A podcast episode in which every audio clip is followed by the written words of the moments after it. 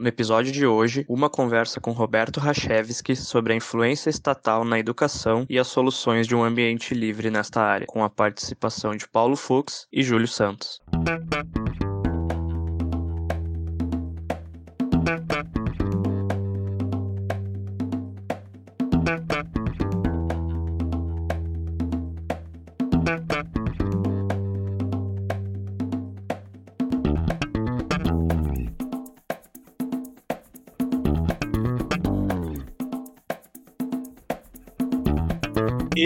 É o Tapa da Mão Invisível, podcast destinado àqueles que querem ouvir ideias que abalam sociedades e que não são ditas na mídia tradicional. Bem-vindo, Paulo Fux. Tudo certo, Júlio.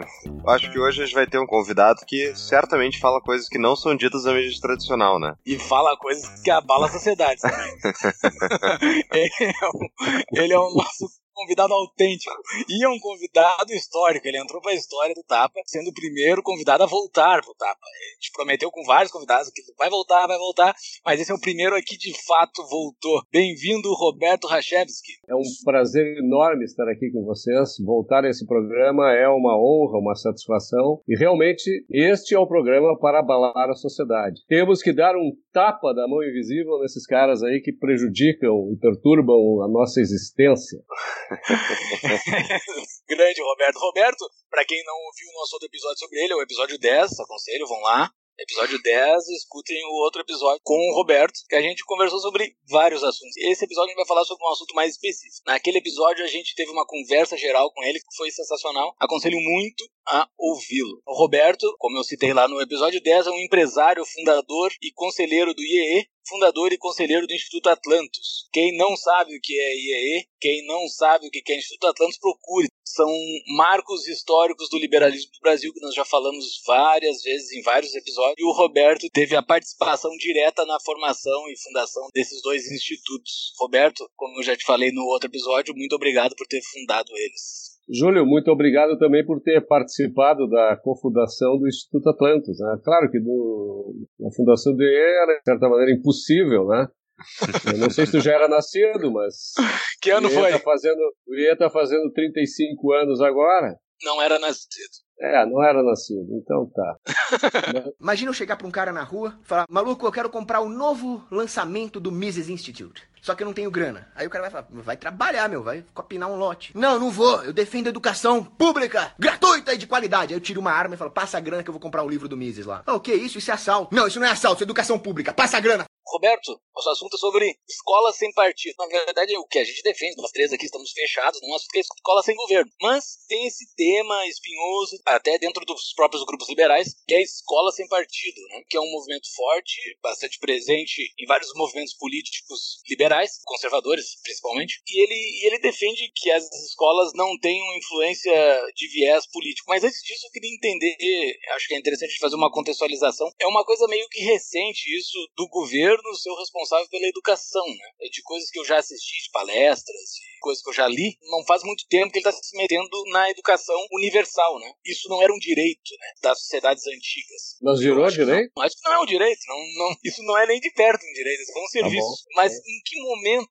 que momento que isso aconteceu? Existe assim um, uma virada assim que as pessoas não, isso é uma, isso é algo de função do governo. O governo vai ter que dar educação para o povo.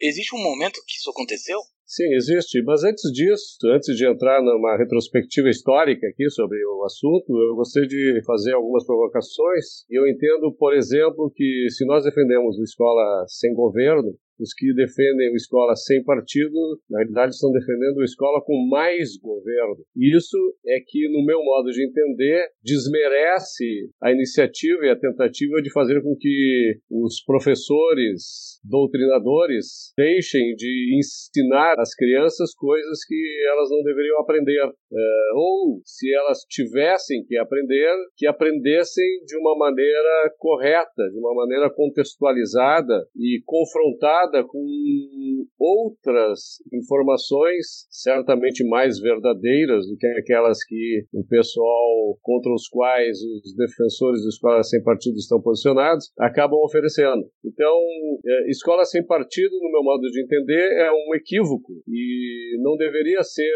levado adiante. É, dizem que, pelo menos para trazer o debate sobre a questão da doutrinação, ele, ele é uma coisa importante, mas é, não se precisa de escola sem partido para que esse tema seja tão pungente, seja tão discutido. Né? Eu acho que se nós fôssemos direto ao ponto, tirando o governo, separando o governo da educação, como ele deve ser, separado de uma série de outras coisas, é, o debate seria muito mais profícuo, muito mais competente no que se refere a fazer com que a sociedade se torne uma sociedade de indivíduos com mentes livres e independentes. Com relação ao passado histórico, eu diria que é, realmente faz muito tempo que o o governo, o Estado, começou a se miscuir na escola. E onde isso aconteceu de uma forma mais destacada, não por outro motivo, foi eh, na Prússia,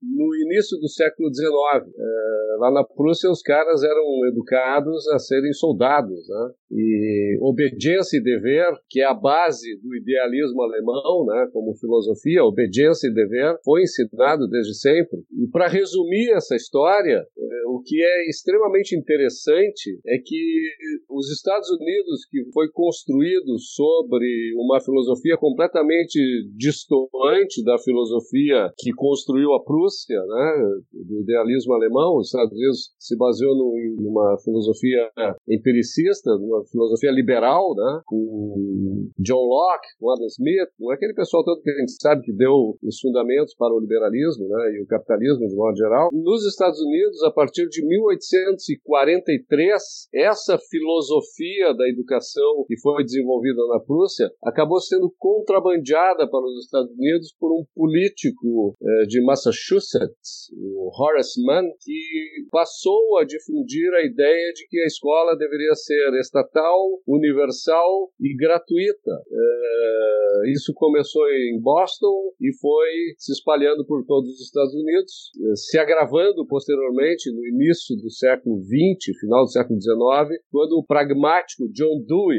resolveu ampliar ainda isso uh, mais com as suas ideias, né? Ideias essas que acabaram vindo ao Brasil na década de 30 com os intelectuais que assinaram o chamado Manifesto dos Intelectuais de 1932, que pregavam exatamente a mesma coisa, não apenas na questão metodológica da política, né, da escola pública, estatal, gratuita, universal, como também na ideia do pragmatismo, né, no, no ensino, que deu vazão e deu uh, não origem, mas uh, ampliou uh, as questões relacionadas com o politicamente correto, enfim, com tudo isso que a gente sabe e conhece hoje em dia, né? Quer dizer, Paulo Freire, que todo mundo critica, ele é apenas o, o final de uma corda longa que tem aí mais de 200 anos de idade, né? que nasceu na Prússia, passou pelos Estados Unidos e acabou se desenvolvendo também aqui no Brasil. Entendi. Mas assim, a minha pergunta foi mais para saber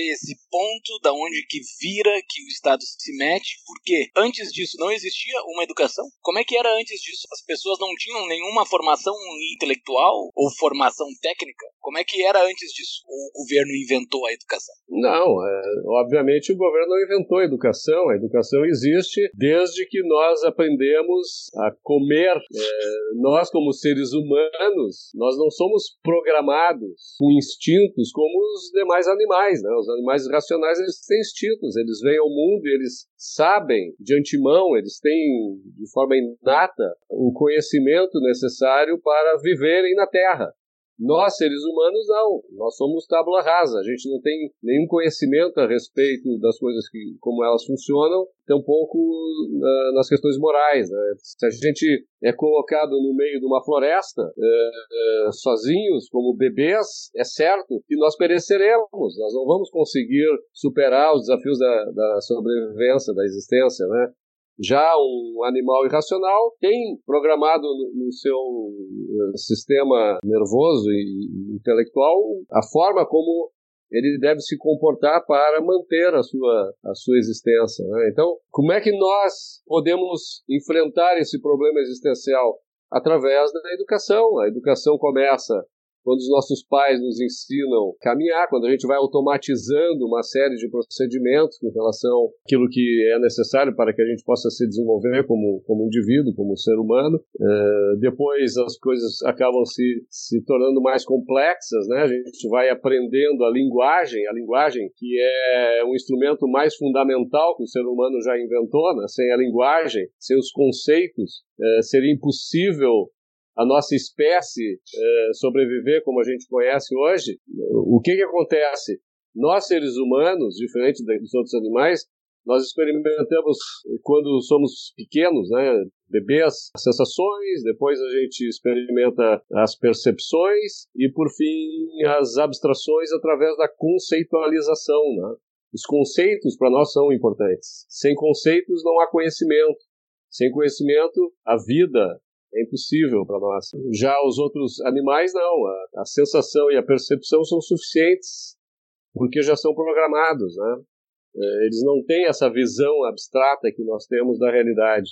Vamos lá, Alberto. O papel da educação, então, na formação do ser humano, né? A educação está muito amplo isso, né? Como nos livros aí da tua autora predileta, né? Ayn Rand, tem muita coisa que é ensinada que, é verdade, são valores anti intelectuais, são valores anti-vida, que são anti-desenvolvimento, anti-ser humano, e são ensinados. Então, o que, que diferencia uma boa educação de uma má educação, no teu ver?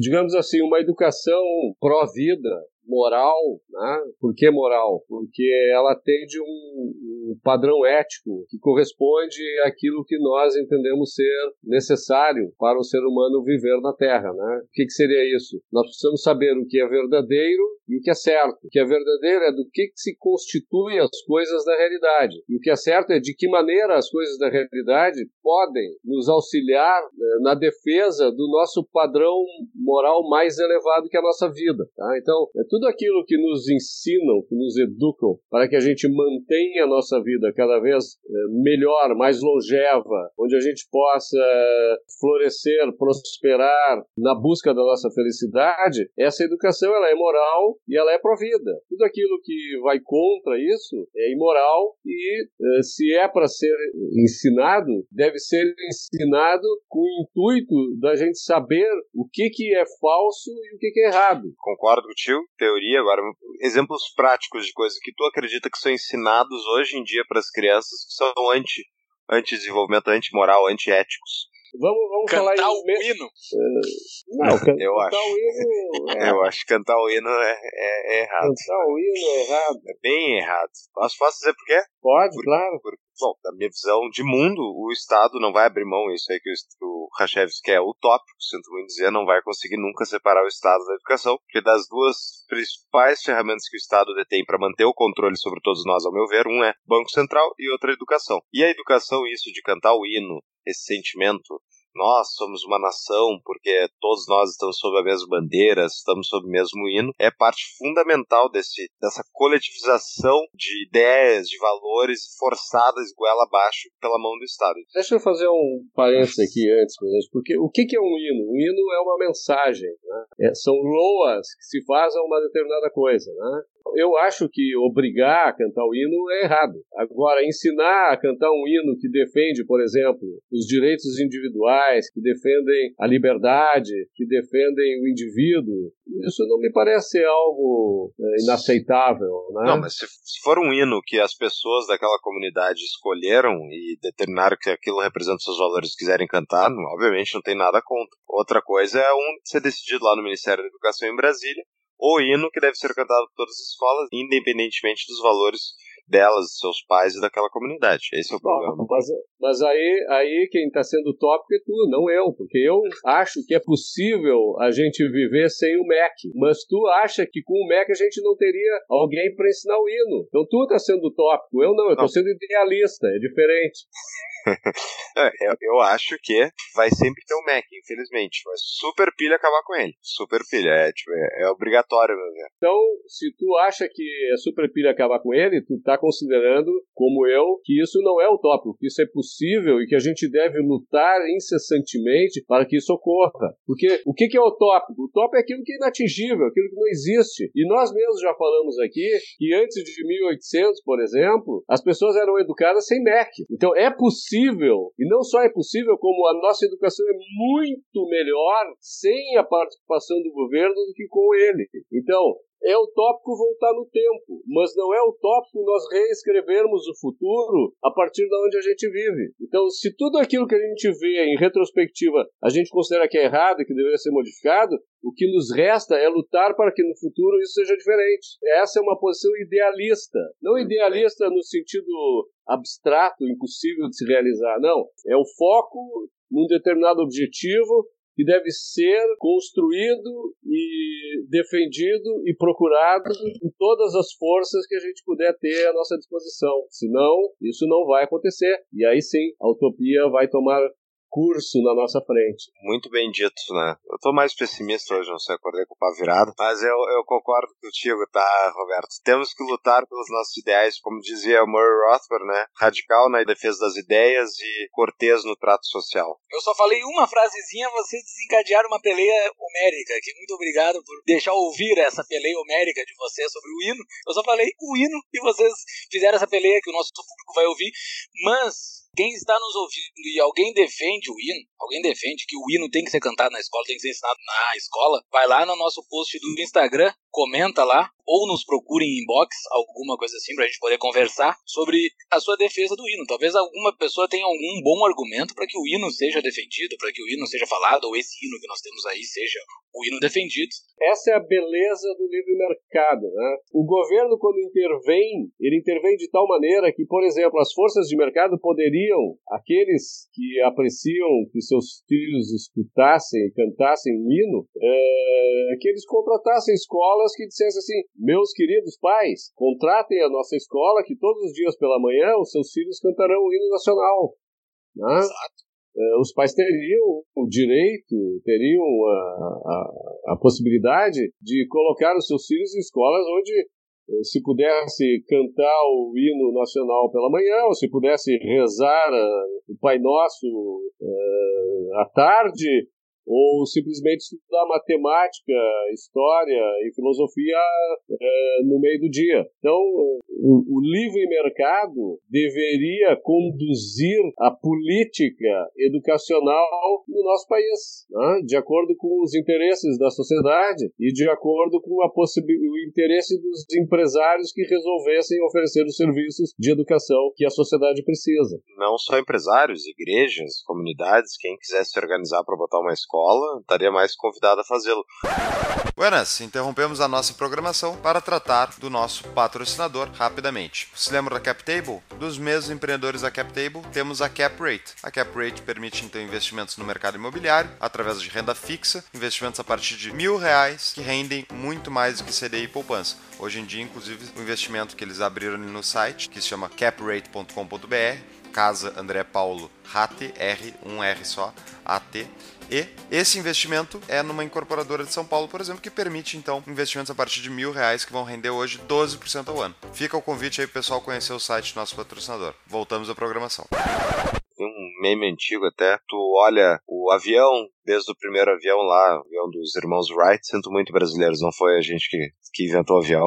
Não foi uh, o ah, Santos Dumont. Não foi o Santos Dumont. Depois do avião lá na época da criação, 1950, vê hoje, compara, enfim, variadas coisas, né? É tudo diferente, tudo melhor, mudou radicalmente, é uma inovação em cima da outra. E daí compara salas de aula. As salas de aula são iguais. Desde essa época da Prussiana, que era justamente para formar bons trabalhadores nas fábricas, eram bons indivíduos da sociedade e tal, uma visão dirigista de cima para baixo lá do. Foi o, o Kaiser, Bismarck. foi o último Kaiser, né? Bismarck que Bismarck? Esse, né? Foi o Bismarck que trouxe esse, esse modelo, não foi, Rachevski? Não, isso aí foi antes do Bismarck, se eu não me engano, é. foi o Frederico I, acho. Perfeito. Bismarck foi mais no final do século XIX. É, né? Bismarck é, é a questão do estado de bem-estar social. Isso, isso mesmo. Só que o ponto é que as escolas não mudaram nada. E, inclusive, se vocês forem olhar as escolas, no Brasil até tem a questão da violência, mas mesmo em locais fora, as escolas têm muros e os muros não são para impedir que as pessoas entrem, é para impedir que as crianças saiam. o modelo é tão ruim, tão ruim, que as crianças querem fugir das escolas. É, E- no Brasil é nos dois sentidos, né? É nos pra dois proteger sentidos. da segurança, com a Isso. segurança e também para impedir que as crianças fujam. totalmente, ao meu ver, né, totalmente contrário muitas vezes à própria situação da criança. Uma criança que não tem energia interminável, quer fazer mil coisas, tu força ela a ficar sentada numa cadeira por horas ouvindo sequência de adultos falarem pra ela sobre como é que as coisas funcionam, né? E muitas vezes não é nem pra instigar a curiosidade intelectual, é pra dizer de cima pra baixo, né? Daquela essa pessoa pergunta por quê, tu responde não, é porque sim e é porque é assado. Então, o modelo educacional não mudou. Qual é o modelo educacional, Roberto? Que tu acha que seria o ideal? Claro que isso tem milhares de opções, mas o que, que tu faria se tu Eu- fosse? Eu acho que antes de falar sobre o modelo ideal, a gente precisa responder eh, uma pergunta: por que, que o modelo é assim? né? Eh, na minha opinião, existe um equívoco sério no entendimento do porquê existe a educação, né? Eh, e por que o, o- existe a educação da forma como ela a gente encontra hoje, né? seja no Brasil ou seja em outros lugares do mundo. É que ex- existe uma visão coletivista de sociedade onde o indivíduo está subordinado aos interesses majoritários. Né? Quer dizer, nós fazemos parte de uma engrenagem, nós somos parte de uma engrenagem eh, e devemos estar à mercê eh, desse sistema. Então, o, o sistema determina qual é o nosso propósito de vida, de que maneira nós vamos atender os interesses dos outros, de que maneira nós vamos ser educados para que isso ocorra efetivamente. Quer dizer, o, propósito todo é coletivo, não existe uma preocupação eh, adequada eh, que entenda que a vida é nossa, que os propósitos nós decidimos e que ao longo do desenvolvimento da nossa vida, a gente tem que eh, ir entendendo e aprendendo o que, que vai ser bom para que nós possamos buscar a nossa própria felicidade, re- realizando os nossos propósitos a partir do momento em que a gente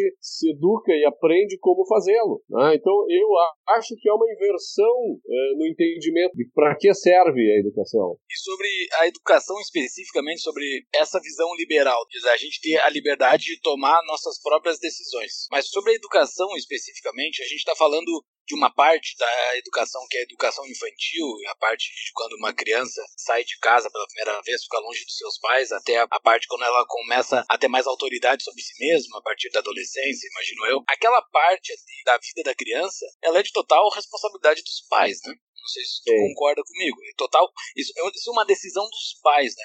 E a escola pública, a escola desse contexto coletivo, que nem tu, tu explicaste agora, ele tira completamente essa responsabilidade dos pais sobre o, o futuro dos seus próprios filhos, né? Ele tira a autoridade de alguém que está uma responsabilidade absurda sobre um outro ser humano que está sob tutela dele até que ele fique um ser humano adulto possa tomar suas próprias decisões. É o Estado pegando a mente daquela criança desde o início, né? Isso é muito brutal, né? Isso é um absurdo, né? Porque eh, eu entendo o seguinte, que as crianças, quando elas vêm ao mundo, ninguém pode, mais do que os pais, amá-las. Ninguém pode, mais do que os pais, desejar a sua felicidade, né? É, é claro que nem sempre os pais sabem qual é a melhor maneira para os seus filhos de como eles devem ser educados. Tem pais que não sabem. Então, eh, eu acho assim, ó, que os filhos, eles estão sob a guarda dos pais, eles não estão sob a guarda do Estado. O Estado só pode intervir na relação entre pais e filhos se os pais eh, resolverem agir com violência contra os filhos. Né? Eh, então, os pais, eles, no meu modo de entender, eles poderiam ser preparados para educar os próprios filhos, permitindo até o homeschooling, por exemplo, né? É, ou então os pais têm que ter o direito de escolher as, as escolas para os filhos como eles acham que é melhor para eles, né? O, o Estado não é onisciente para saber o que cada família e o que cada criança precisa e gostaria de aprender para realizar os seus sonhos, para realizar os seus propósitos, para buscar a sua felicidade. É preciso que haja liberdade para que haja responsabilidade. Não é o contrário. É impossível se assumir a responsabilidade sobre algo quando não se tem liberdade. Então, de outra forma, responsabilidade pressupõe liberdade. Tá? Então, os pais devem ter a liberdade de oferecer para os seus filhos aquilo que eles entendem ser melhor para que os seus filhos possam se desenvolver como indivíduos para atingir aquilo que eles desejam. E os pais vão encaminhá-los. Porque, afinal de contas, são eles que colocam os filhos no mundo. Né? O Estado não faz isso. Então, na realidade, o Estado o que, que faz? Sequestra os filhos, realmente, sequestra os filhos, porque se o pai não colocar os filhos na escola, vai preso. Ah, existe uma compulsão através da coerção do Estado para que os pais atendam ao Estado em relação ao trato que darão aos seus filhos. Isso é um absurdo, total, inaceitável. Exato, é. E como tu falou, o maior interessado pelo futuro daquela criança é o pai, né? Pelo vínculo de amor, pelo vínculo da previdência natural, que é um filho cuidar do pai na velhice, né? que é o principal interessado, seja vínculo de amor, seja vínculo econômico, é o próprio pai, né? O Estado não consegue tomar essa decisão, porém ele sequestra essas crianças. O que me parece é o seguinte: é, o Estado, quando intervém no seio familiar para extrair as crianças, tirá-las da guarda dos pais, não significa que o Estado ame as crianças, significa apenas para mim que eles querem controlar a mente daqueles que no futuro atenderão às necessidades e os interesses do Estado. Imagina eu chegar para um cara na rua e falar: maluco, eu quero comprar o novo lançamento do Mises Institute. Só que eu não tenho grana. Aí o cara vai falar, vai trabalhar, meu, vai copinar um lote. Não, não vou. Eu defendo educação pública, gratuita e de qualidade. Aí eu tiro uma arma e falo, passa a grana que eu vou comprar o livro do Mises lá. Ah, o que é isso? Isso é assalto. Não, isso não é assalto, isso é educação pública. Passa a grana. Quem tá caindo meio que de paraquedas, assim, no nosso podcast, pode pensar que é meio que teoria da conspiração isso, né? Porque esse papo ele é bastante radical pro eleitor médio, assim, pro, pro cidadão médio parece que é muito radical isso, né? Mas não é, cara. Se tu para pra ver, até o próprio argumento do Fux lá do início, de que o Estado ele imputa essa necessidade de que ele exista, né? Dentro da cabeça da criança. É o que a gente aprende na escola. Eu estudei em escola pública todo o meu ensino fundamental. Tu aprende que o governo é legal, tu aprende que o governo é bom, tu aprende que a eleição é boa, que todo aquele processo que existe dentro do governo, todo o processo estatal, todas as aulas de história são enviesadas, isso não entrando ainda no mérito entre esquerda e direita, ou pró-livre mercado ou não, mas é sempre pró-Estado, né? Sempre existe sempre a existência do Estado é uma verdade absoluta, tu não consegue nem questionar aquilo, porque tu não tem linguagem, tu não tem linguagem para dizer se o Estado consegue ou não existe, como não tem Estado, é uma coisa que tu impõe aquilo. Né? Existem duas questões aí que uma premente, assim, uma que a gente pode usar agora, quando tu falaste em escola sem partido, é, o que que o escola sem partido ensina a criança? Ensina a criança que deve confiar no Estado, que o Estado, se ela apontar anonimamente aqueles que estão tentando doutriná-la e recorrer ao Estado, o Estado se colocará ao seu lado para impedir que isso aconteça. Ora, mas uh, o pessoal que defende isso entende que aqueles que doutrinam defendem ideias coletivistas, defendem ideias estatistas. Ora, como é que tu pode contrariar os caras que são coletivistas, estatistas, ensinando as crianças de que elas devem se utilizar do Estado não é, para combatê-los? É um contrassenso no meu modo de entender, absoluto. E a segunda questão é a seguinte: quando nós falamos de educação, nós falamos de desenvolvimento do nosso processo cognitivo, né? o aprimoramento do uso da razão. E o que é o Estado? O Estado é o oposto. O Estado é o uso da coerção. O Estado, a sua natureza, visa o uso da força contra aqueles que iniciam o uso da força com a violência. Então, tu não pode colocar no mesmo, com a mesma finalidade, né? porque isso até contraria as leis da lógica, as leis aristotélicas, né, da lei da identidade, lei da causalidade, não pode colocar é, uma mesma entidade fazendo coisas que são contrapostas. Uma coisa é razão, outra coisa é coerção. O Estado, a natureza dele é coercitiva, ela não é racional. Então, tu não pode desenvolver através do governo é, mentes livres, independentes, com uso da força. Isso é um uma contradição absoluta, um paradoxo. E aí sim, o tópico é insolúvel. Não tem como resolver esse problema. Não, mas então, isso aí, é... de novo, é que eu acho que existe uma diferença muito grande entre a violência do Estado e nós sabemos que é uma, uma possibilidade sempre, ela é a natureza do Estado. Mas a maior parte das pessoas não encara isso. Quando ela olha para a escola pública, ela vê todos os problemas e tal, mas ela não vê a professora ou o professor que é o agente do, do, Estado, que lá no fundo é baseado na coerção da violência. Ele vê um funcionário público, muitas vezes interessado, enfim, que quer ajudar as crianças e tal, uh, mesmo com ideias erradas, ou enfim, sem, sem apoio suficiente, mas ela não consegue ver justamente o que está baseando o sistema. É a minha pergunta. E por que isso? E é, essa é a minha pergunta. Por que, que elas não enxergam? Porque as pessoas elas vêm sendo doutrinadas pelo Estado há pelo menos 200 anos. Ah, quer dizer, é, as pessoas se perguntam, mas como seria possível educar a população sem o governo? Claro, o governo diz que é impossível educar a população sem ele. E isso vem se repetindo, isso vem se repetindo, isso vem se repetindo. Então as pessoas têm isso como uma verdade. Isso não é uma verdade, isso é uma falsidade, é algo vendido como verdadeiro com um propósito político ideológico que faz com que nós, indivíduos, acabamos sancionando como vítimas a poderosa instituição estatal. Né? Então, é, isso vem se transmitindo de geração em geração e parece que a gente não tem a capacidade de aprender e se educar sem que haja a intervenção governamental na educação, o que é um absurdo. E essa educação, outra coisa que, gera ruído, e é algo que é bastante debatido aqui no nosso podcast, é que essa educação é gratuita. Isso é uma coisa meio básica aqui do nosso podcast, mas acho que é interessante deixar bastante claro, né? Essa, essa educação não é gratuita. E ela é bastante cara, na verdade. Porque boa parte dos educadores do Brasil aqui possuem uma previdência altíssima que não é colocada dentro do cômputo do Ministério da Educação, ou das secretarias locais de educação. E no cômputo deles acaba parecendo que a educação é extremamente barata, a que sai dos cofres públicos. Né? Mas eles possuem uma, um, um valor custo-hora, colocando a previdência previdência deles dentro desse cálculo altíssimo. Eu tive acesso recentemente, porque eu estava produzindo um plano de governo para um dos candidatos do Rio Grande do Sul, ao governo do Rio Grande do Sul, é, um estudo feito por um economista gaúcho que é, demonstra claramente o seguinte: dados de 2017, o custo per capita mês numa escola pública era 15% superior ao custo per capita mês numa escola privada. Tá? Barbaridade. Valor médio. Tá? É, era a coisa de, se não me engano, 800 reais na escola pública por mês e 700 reais na escola privada, tá? E o resultado, que é o que interessa, no final, no último ano do ensino médio, dizia o seguinte, que na escola pública a nota era de 3,3 em média. E na escola privada era de 5,8 em média. Ou seja, gastando menos se conseguia quase o dobro de resultado na escola privada do que na escola pública. Com 3,3, vamos combinar, está formando analfabetos funcionais, se não analfabetos de, de forma geral.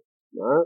Isso no último ano do ensino médio. Eu não estou falando lá no início, depois o cara pode ir melhorando. Não. É, isso no último ano antes da pessoa é, arriscar o vestibular. Né? Então, é, é óbvio, é óbvio que a educação privada mais livre é melhor do que a educação pública. E o que eu acho interessante é o seguinte, até durante esse estudo se sugeriu, eu fui um dos que sugeri, a adoção temporária, provisória dos vouchers né? É, que seria uma, uma solução assim emergencial para salvar a população, essa que está é, sendo educada nas escolas públicas, transferindo-as para as escolas privadas. Porque se lá recebem uma nota média de 3,3 e na escola privada 5,7, existe a possibilidade de pegar essa massa de analfabetos funcionais que está sendo formada e transferi-la para tentarem ter uma educação mais aprimorada. Né? É óbvio que há questões econômicas envolvidas, porque a partir do momento em que o governo, ainda intervindo economicamente, porque o governo precisaria com os vouchers comprar as vagas das escolas privadas, né? Isso poderia inflacionar caso não haja um aumento na oferta, né? Então, a ideia era criar clusters, universos né, geográficos, onde as escolas públicas fossem simplesmente transferidas para a iniciativa privada, aumentando a oferta né, no, na iniciativa privada, e as vagas seriam adquiridas pelo governo. Ou seja, o governo deixaria de operar as escolas, evitando problema com sindicatos, evitando problema com doutrinação, evitando problema com ineficiência, evitando problemas vários. Inclusive. Previdência? Previdência? De Manter previdência. toda essa gente pro resto da o vida. que, que acontece com previdência? Previdência com a escola pública, é, a sociedade paga a previdência dos professores ao longo do tempo todo. Né? Se, se eu coloco meu filho na escola, eu não paro de me responsabilizar pela previdência do aluno que deu aula para o meu filho. Quando eu tiro ele da escola, não, eu continuo pagando, porque aquilo é, é, é custeado através dos impostos. Né? Enquanto que na iniciativa privada, eu só pago a aposentadoria do professor enquanto meu filho estiver lá é, e eu pago a mensalidade. Então, é, o que, que acontece além disso? Quando é uma questão de é o que a gente falou de que eu falei de responsabilidade e liberdade, né? Quando o pai não tem a liberdade de colocar o seu filho onde ele quer, ele não tem responsabilidade pela educação do filho, ele não tem liberdade para escolher. Então, é, existe um templo lá onde ele pega o seu filho e joga dentro daquele templo e lá o governo vai tratar de educar o seu filho, né? Ele não escolhe, não tem interferência nenhuma, né? Enquanto que no caso do voucher, a partir do momento em que o pai ele pode escolher aonde o seu filho vai estudar, onde ele recebe um voucher,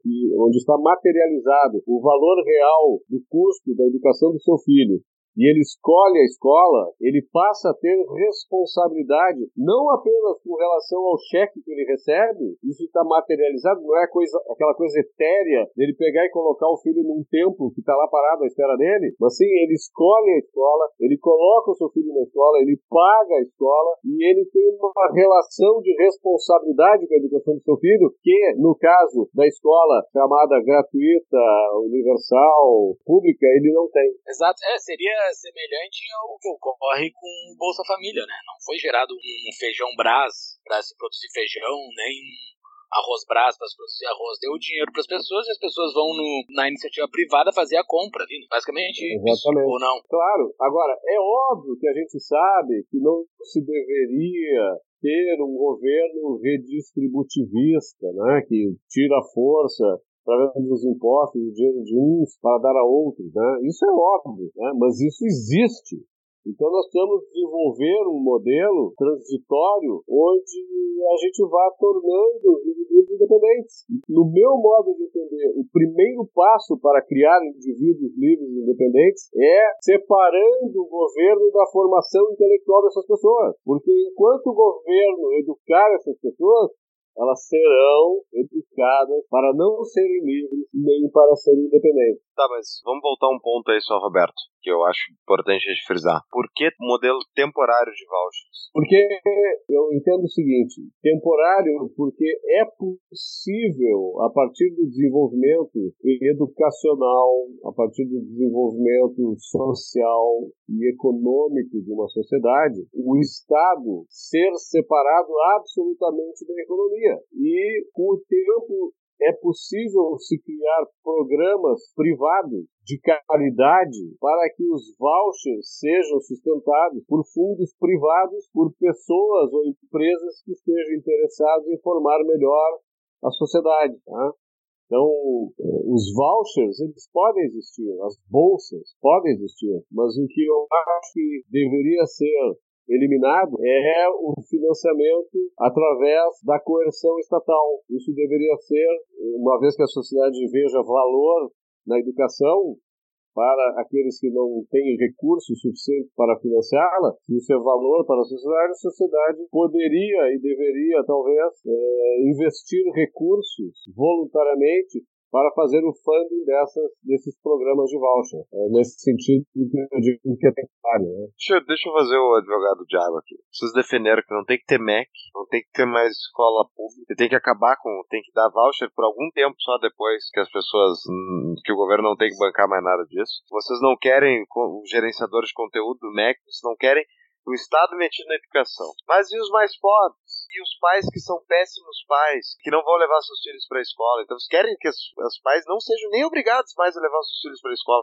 Vocês querem destruir o sistema educacional do século XX, que, goste ou não, nos entregou a sociedade mais avançada da história da humanidade. Vocês não têm vergonha de defender essas ideias radicais reacionárias, hein? Olha, Eu vou deixar pro eu Rajef quero te responder. dizer.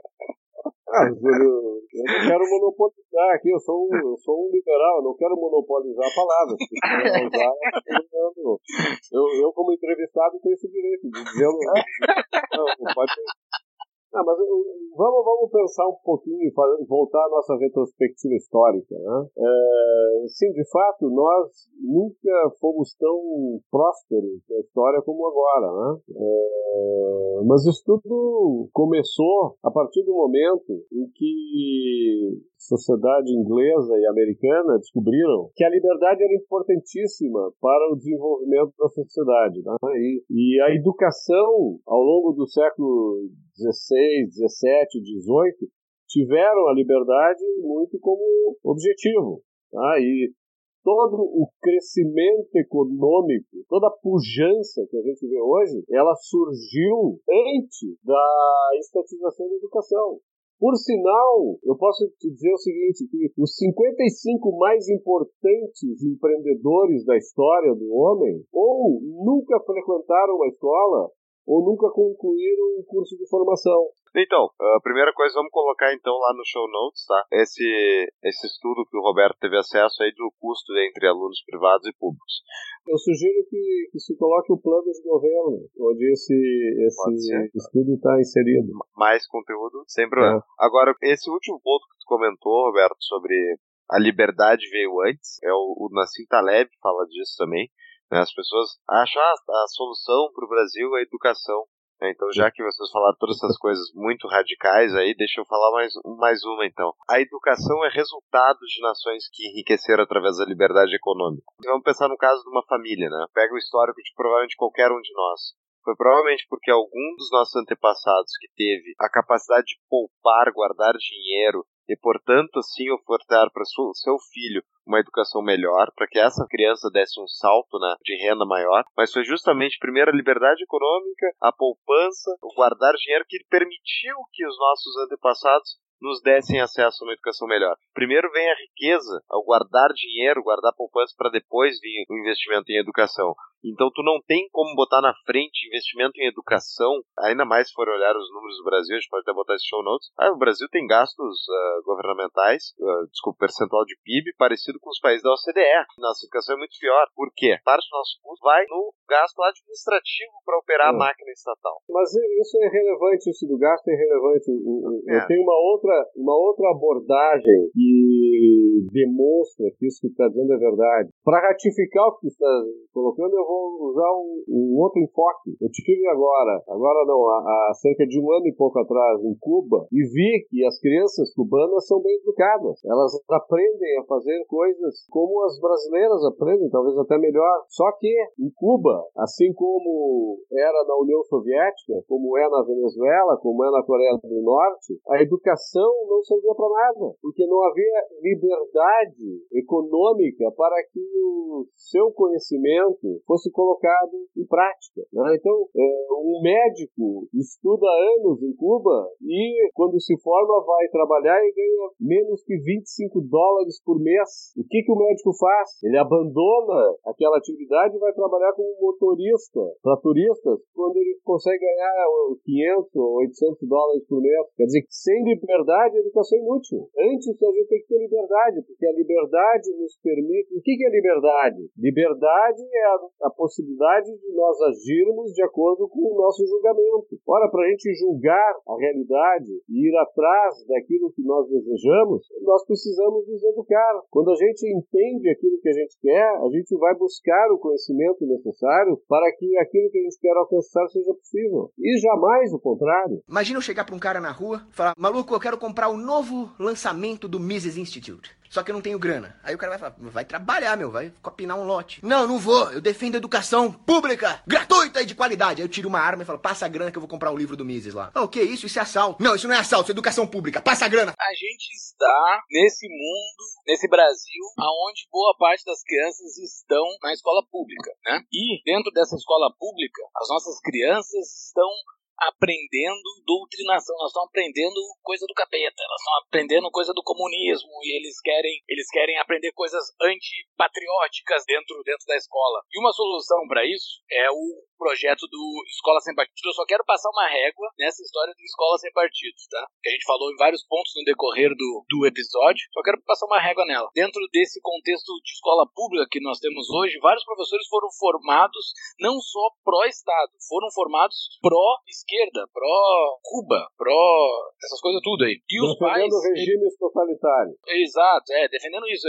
É, além de defender o Estado, eles defendem essa coisa mais avançada ainda, que é o totalitarismo da esquerda, né? E existe uma solução, de que é a escola sem partido, para que existam denúncias, né, contra esses professores que fazem essas atrocidades dentro da cabeça das crianças, para que os pais possam se defender, porque assim, aparentemente, dentro dos próximos anos não vai surgir o voucher, não vai surgir, a escola não vai ser privatizada, não vai ir para nossa solução que nós apresentamos aqui. E qual é a solução? Porque assim, os professores aparentemente ainda seguem sendo esquerdistas e ainda seguem doutrinando as crianças. Como é que é a solução para isso? Não seria essa escola sem partido? Júlio, é, certamente não. não é? Em primeiro lugar, vamos falar o seguinte: doutrinação é um, um termo é, abstrato, é um anticonceito. Né? O que é doutrinação? É, as pessoas estão sendo doutrinadas em relação ao quê? Né? Existe doutrinação de esquerda, existe doutrinação de direita, existe doutrinação de centro. Que tipo de doutrinação é essa? É, a doutrinação ela é efetiva, ela realmente é duradoura, ela é, é elimina o senso crítico das pessoas. O que a gente vê, e eu vejo, tu vês,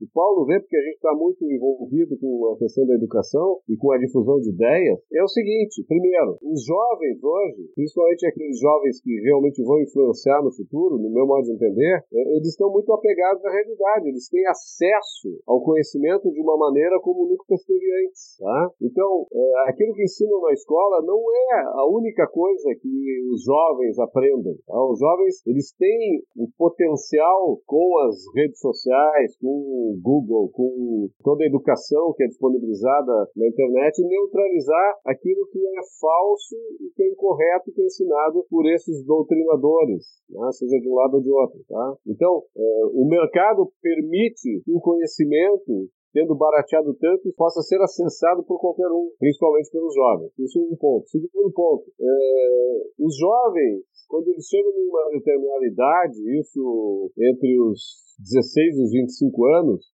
eles costumam mudar de opinião. Eles abrem a sua mente para no coisas novas. Então, tudo aquilo que foi inserido nas suas mentes acaba muitas vezes sendo jogado fora e se abre para o exato oposto. Tá? É, isso a gente vê claramente. Quantos, nós que participamos do Atlantis, né, a gente vê isso nos, nos nossos seminários, nas palestras que a gente faz, quantos jovens que acreditavam no socialismo, que diziam que seus professores professores tinham, eles doutrinado, nos procuram para dizer, meu Deus, tudo aquilo que me diziam, eu descobri por si só que é falso. Por isso que eu estou aqui me é, aliando às iniciativas como a do Atlântico, para que as coisas possam ser ampliadas e difundidas entre os colegas, né, nas escolas.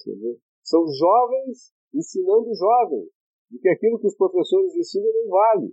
Tá? É, é, então, o, mundo é dinâmico, o mundo é aberto. As pessoas elas não, elas não são enclausuradas numa sala de aula, elas não sofrem lavagem cerebral, como a gente imagina. E mais, para que serve a família? A família serve para quê? Se o teu filho está sendo doutrinado e tu não sabe disso, meu Deus, dê que, que o, o, filho seja doutrinado, o que você merece. Ter um filho doutrinado, porque afinal de contas, qual é a sua responsabilidade sobre o filho que está sendo doutrinado? Parece que nenhuma, há uma abdicação total de responsabilidade no que se refere a isso. Eu sou um exemplo de que os meus filhos jamais foram doutrinados na escola, porque eu sempre acompanhei a sua formação. Um dos meus filhos, com 3 anos de idade, ou 3 a 4 anos de idade, estava sendo ensinado a ser comunista. Eu fui na escola, uma escola de alto padrão, confrontei a professora e expliquei para ela por que, que eu não queria que meu filho se tornasse um comunista. E sugeri a ela ainda que ela própria mudasse o seu pensamento. E, imediatamente, a professora mudou a sua atitude com meu filho. Então, vai cuidar do seu filho. Agora, vai chamar o Estado para cuidar do seu filho? Se você acha que o Estado tem que cuidar do seu filho, que ele seja doutrinado pelo Estado. É isso que ele merece, é isso que você merece. Bom, Roberto, esse é o ponto principal, ao meu ver, do Escola Sem Partido, que é completamente contraditório na sua essência. As pessoas reclamam que o seu filho vai ser doutrinado pelo Estado para ser socialista, mas ao mesmo tempo elas querem que o Estado entre lá e impeça o seu filho de ser doutrinado pelo próprio Estado. Não tem lógica alguma. É exatamente isso, responsabilidade igual. A verdade é que a maior parte dos pais brasileiros não dá a mínima para a educação dos seus filhos, não abrem um livro de história que é ensinado para ele, não perguntam na janta ou no almoço o que é que ele está aprendendo na sala de aula, e por isso que tanta gurizada, que nem aqueles que aprendeu em Porto Alegre, Colégio Rosário, por exemplo, os temas de júris deles estavam públicos no site do colégio, e era porque a burguesia era culpada de várias atrocidades que a gente vê na, na sociedade.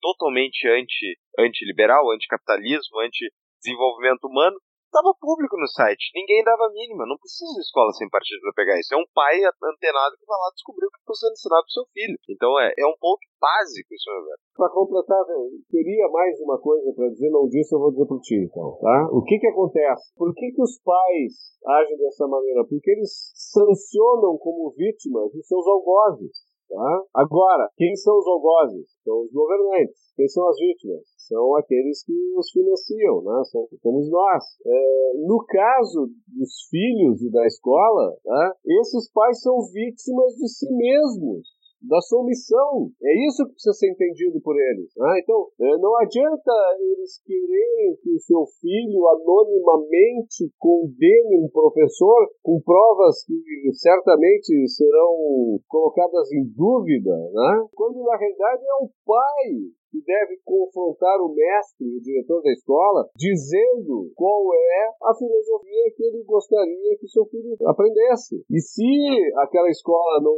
atender o que o pai, como consumidor, é, deseja, ele que pegue o seu filho e trate de colocar em outra escola. Agora, por que, que essa escolha é difícil? Porque existe uma coisa chamada MEC. Existe um monolito pairando sobre a sociedade brasileira que faz com que a gente gente não tenha muita liberdade de escolha. Né? Então, se tu tira da escola A e vai para a escola B, o problema basicamente não se resolve como a gente gostaria. É por isso que se precisa estabelecer de uma vez por todas o livre mercado no mercado e no fornecimento de serviços de educação, porque educação é um serviço, não é um direito. Qual é o direito de educação que a gente tem? A gente tem o direito de buscar conhecimento. Ninguém é obrigado a nos dar conhecimento, ninguém tem o dever de nos ensinar. Nós não podemos ser impedidos de buscar conhecimento. Esse é o direito à educação que nós temos. O direito de nos informarmos, de buscarmos conhecimento, de criarmos convicções para nos habilitarmos a realizarmos os nossos propósitos de vida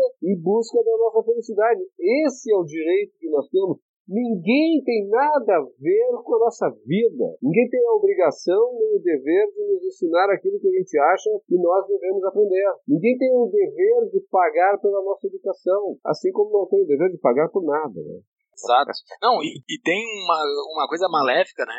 Que existe determinado problema e esse problema ele é solucionado por algo que vai gerar um problema maior, né? Um Essa escola sem exato, ele gera ele gera um poder absurdo para o estado. Né? Se em determinado momento eu quero fundar uma escola, eu vou gerar uma escola privada, eu quero matricular todos os filhos de liberais que são meus amigos e aqui a gente vai ensinar livre mercado valendo desde o início se eu fizer isso, pode vir qualquer pessoa utilizando dessa lei e fechar a minha escola, ou me denunciar, claro. ou fazer alguma coisa. Tu tá utilizando de um artifício que tu dá mais força pro Estado ainda. Isso é um contrassenso Não. absurdo. Até parece que os nossos promotores e juízes são caras liberais com a cabeça no lugar, que nós não vamos levar 10 anos discutindo essa uma sentença final que o sujeito que vai entrar com a ação não vai passar horas e mais horas e mais horas sentadas lá no banco de espera para poder dar informação a respeito do processo.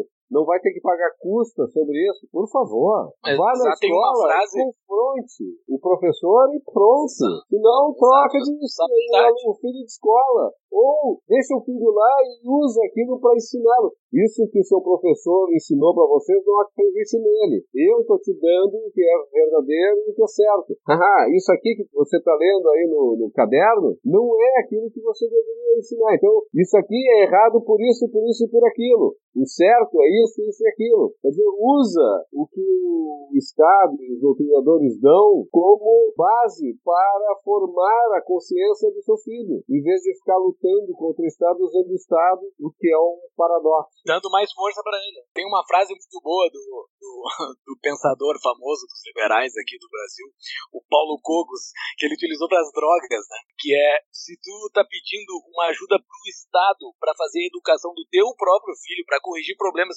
que tu mesmo não tá conseguindo corrigir do teu próprio filho, tu é um pai de, de tu é um horrível pai, usar uma palavra assim, tu é um pai que tu não, tu, tu não tá preocupado com teu filho, tu tá, tu tá dizendo que tu é um fracassado, que tu não consegue cuidar do teu próprio filho. Isso é muito triste. E isso ele ataca basicamente pensamentos conservadores, né, que, que são os pensamentos que buscam mais essa solução via Estado, que é bastante crítica. Assim, pessoal, quem está nos ouvindo e quer discutir, estamos disponíveis no Instagram para discutir sobre qualquer assunto, tá? Mas se querem discutir mais próximo da gente, a gente tem um Apoia-se. E dentro do nosso Apoia-se tem uma recompensa. Quem pagar mais de 10 reais será convidado a entrar no nosso grupo de Telegram, onde a gente, interage de uma forma mais aberta, tá?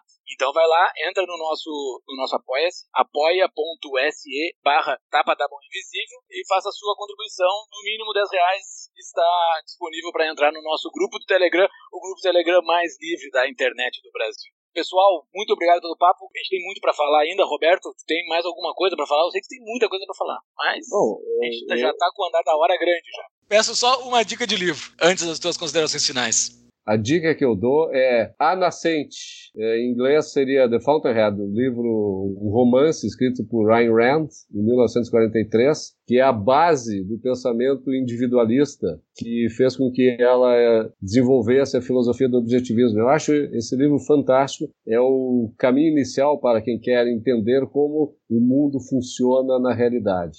Sensacional. E esse pode ser um bom gancho para quem quiser ir lendo até a gente fazer o nosso episódio sobre objetivismo, né? Já se prepara, vai valendo esse livro. Vai ser bonito, vai ter sobre eletricidade, a existência da eletricidade, um papo antigo meu e do Roberto. Vai ser, vai ser muito bonito. Piada interna, desculpa, pessoal. Dá até para cortar isso, talvez. Não, acho bom, acho bom manter. Inclusive, se tu te lembra, já que a gente está falando de educação, é, eu acho importante, é, até porque foi homenageado recentemente, né, com o prêmio é, Libertas, dado pelo IE no Fórum da Liberdade, Winston Ling. O Winston Ling estava como assistente na palestra em que a gente comentou sobre isso, lembra? Lá na sim, FPM. sim, ele tava lá, foi muito E- legal. E, o- e a gente falando de, das crianças, as crianças que colocam o dedo na tomada, né? Que não aceitam o que o pai diz, né? Não põe o dedo na tomada, seu guri mal educado. Aí o guri vai lá para ver se realmente a tomada dá choque, né? E o Winston Link disse: esse é o guri inteligente. É aquele que vai testar para ver se a realidade realmente funciona como estão dizendo, né? É isso que a gente precisa no Brasil e é isso que não ensinam na escola. Exato, exato. Foi muito bom aquele dia. Conviver com o Roberto sempre é um aprendizado. Roberto, Verdade. muito obrigado por estar aqui com a gente. Não é um aprendizado por concordar 100%, é um aprendizado porque a gente sempre discute, sempre alguém aponta algo novo e é sempre bom conversar contigo. Isso é recíproco e eu que agradeço o convite. E é muito bom conversar com vocês dois, principalmente. Muito obrigado, obrigado. Parei só mais um, só mais um recado ainda para os nossos, nossos ouvintes. Acessem os- as nossas redes sociais, Instagram, Facebook, Twitter, para saber dos novos episódios, sempre quando nós lançamos. Nos sigam no Spotify, SoundCloud e iTunes. Tapa da Mão Invisível, tanto nas redes sociais quanto nos aplicativos. E no nosso site estarão as show notes desse episódio, tudo que foi falado aqui. A gente vai deixar um link para os temas tratados. E todos os outros episódios também estão lá no nosso site www.tapadamãoinvisível.com.br. Muito obrigado, senhores. Um forte abraço e até a próxima. Um abraço.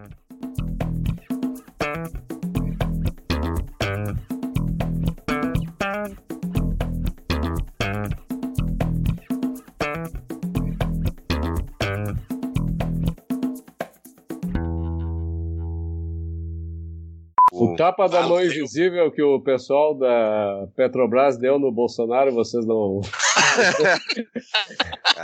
vocês não fizeram um meme disso aí? É, tinha que ter, né? Tem vários memes quicando, né? Tem muita. Esse, esse nome é fantástico. A única coisa que eu, que eu tenho para falar é quando é que vai ser o próximo programa comigo, porque ainda tem um monte de coisa para falar a respeito disso.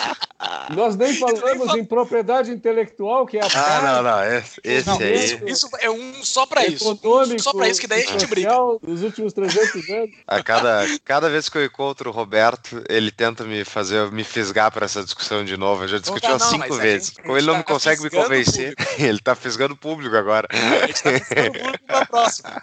Porque assim, ó, os dois primeiros episódios com o Roberto, esse atual e o episódio 10, tá todo mundo amigo aqui, todo mundo abraçado, todo mundo concordando. Mas da propriedade intelectual vai dar fight, vai ser bonito de ouvir. A gente vai ter que fazer um sobre objetivismo, né? Porque eu- eu considero ser legal. objetivismo 90% certo. E esses outros 10 a gente vai, vai, vai se pelhar com o Roberto.